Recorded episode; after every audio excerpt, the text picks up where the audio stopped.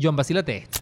Me creería si te digo que en uno de los peores momentos del país alguien se quiso aprovechar de esto para tener sus cinco minutos de fama. ¿Cuál es el peor momento del país, Juan? La tragedia de Vargas. Hay que ser bien para aprovecharse de eso. Capaz hay gente por aquí que lo recuerda. Esta es la historia de Luis Landaeta. Este señor, en plena tragedia de Vargas, llamó a Unión Radio cuando ellos estaban en medio de un operativo para encontrar víctimas, diciendo que se encontraba aislado en un sótano con su familia, rodeado de lodo y en estado de emergencia. Déjame decirte una cosa, ya lo recuerdo, la primera pregunta era cómo hizo una llamada. Bueno, de hecho, esa fue una de las preguntas que se hizo muchísima gente, pero nadie lo quería cuestionar en el momento por lo que se estaba viviendo. Él no llamó una sola vez, sino que hizo varias llamadas en las cuales daba indicaciones donde supuestamente se encontraba. Él pedía ayuda para que salvaran a su esposa y a sus hijos. Y esta historia fue tan impactante que medios internacionales como la BBC y el Le Monde de France reseñaron el caso. Estábamos todos conmocionados con lo que estaba pasando y obviamente nos comimos esa historia. Luis llamaba y llamaba a Unión Radio. Habló con varios periodistas, entre ellos a César Miguel Rondón